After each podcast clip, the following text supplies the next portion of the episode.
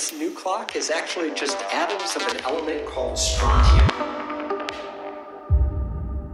Strontium vibrates at an incredibly fast frequency. It's a natural atomic metronome, taking out keen fractions of a second.